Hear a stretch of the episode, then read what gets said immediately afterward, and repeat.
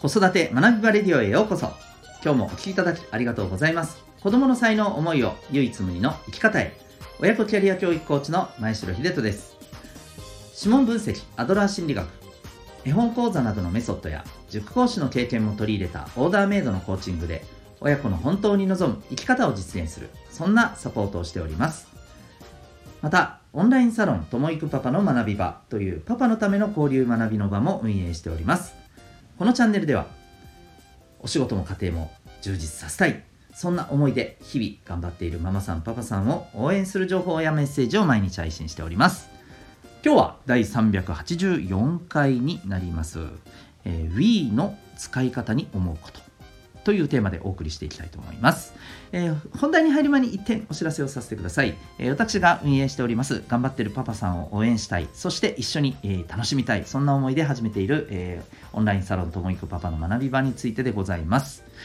えっと、私自身もあの子育て中のパパさんなんですけれども、えパパさんの集まりのこう場ってなかなかないなと思ったんですね。あの一方でママさんのためのですねママさんを一人にしないための、えー、コミュニティっていうのは結構あの私の知ってる方でもですね、まあ、そういう場をですね積極的に作っていらっしゃる方が、えー、多くて、まあ、すごくね素敵な場だなと思っているんですけど一方でパパさんそういうとこないなというのもあって、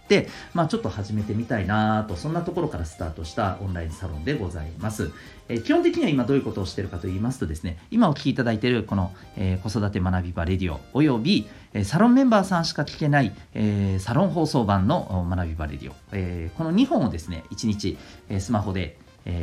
ながら時間とかですね移動の、時間などに聞いて学ぶことができると、ま、そんなあの学びの場をご提供させていただいたりですね、えあるいは、えご希望された方にはですね個別での,、まあ、あの子育てに関するちょっとお困りごとの相談とかですね、ま、ちょっとご自身について、えー、例えばお仕事へのモチベーションを上げたいということで、まあ、コーチングセッションをさせていただいたりとかですね。こういったことも、はい、させていただいたりあるいはですね、えー、やっぱりお父さん同士交流もしたいじゃないですかということで、えー、月1回ですね、オンラインの飲み会だったり、まあ、今月はちょっとバーベキューもね、えー、計画しておりますけれども、まあ、そんなことをしております。え、メンバーさんとですね、またいろいろ話しながら今後こういうこともやっていきたいなということをいろいろ挑戦もできたらね、あのいいなと思っております。まあ、学んで、そして楽しんで、えー、リフレッシュしてエネルギーの、まあ、あのそうですよね補給につながる、まあ、そんな場になればなということでやっております興味がある方はウェブサイトへのリンク貼ってますのでご覧になってみてくださいそれでは今日の本題に行きたいと思います。今日は、えー、Wii の使い方に思うことということでやっていきたいと思います。まあ、英語のあのお勉強というわけではないんですが、えー、Wii っていう言葉 WE ですね、えー、私たちはっていうふうにまあね基本的に英語で勉強してますよね。うん、でただですねこの Wii っていう言葉え厳密に言うとですねこの私たちっていうと、まあ、いろんな捉え方があるんですけれども例えば本当に世間一般では的な意味の私たちっていうのもありますよね。うん、一方で、えっ、ー、と、え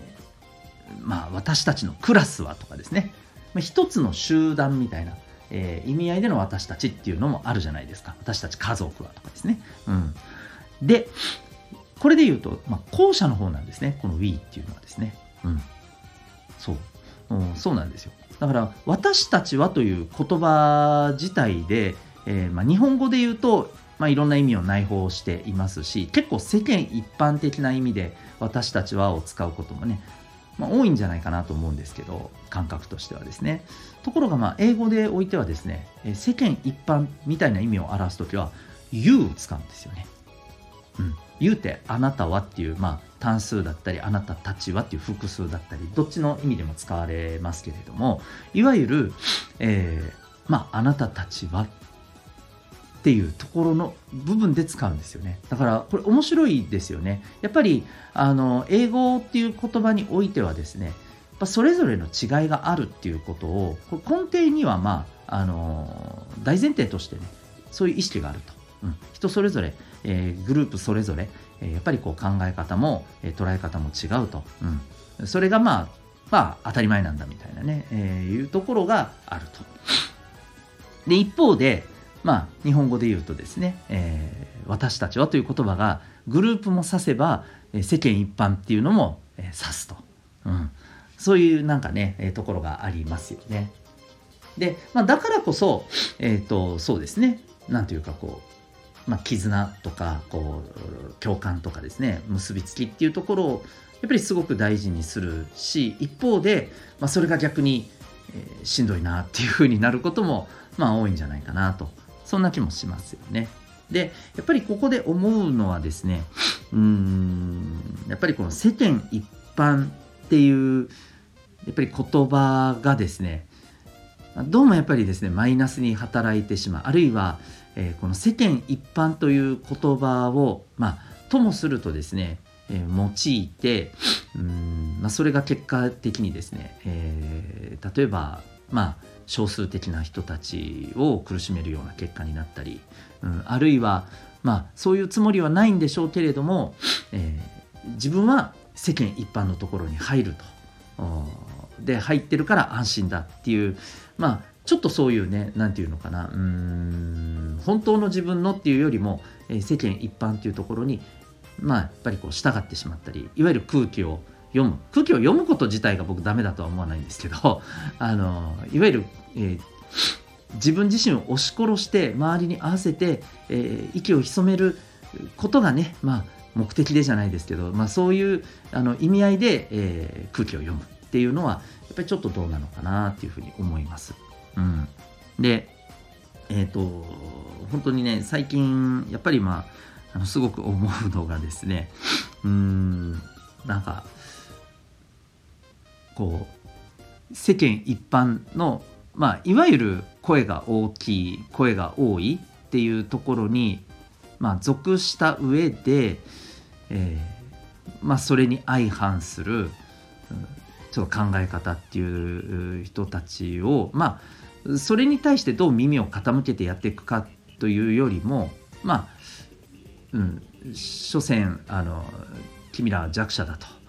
いうふうにまああざけるような、まあ、そういうところってやっぱりね多いのが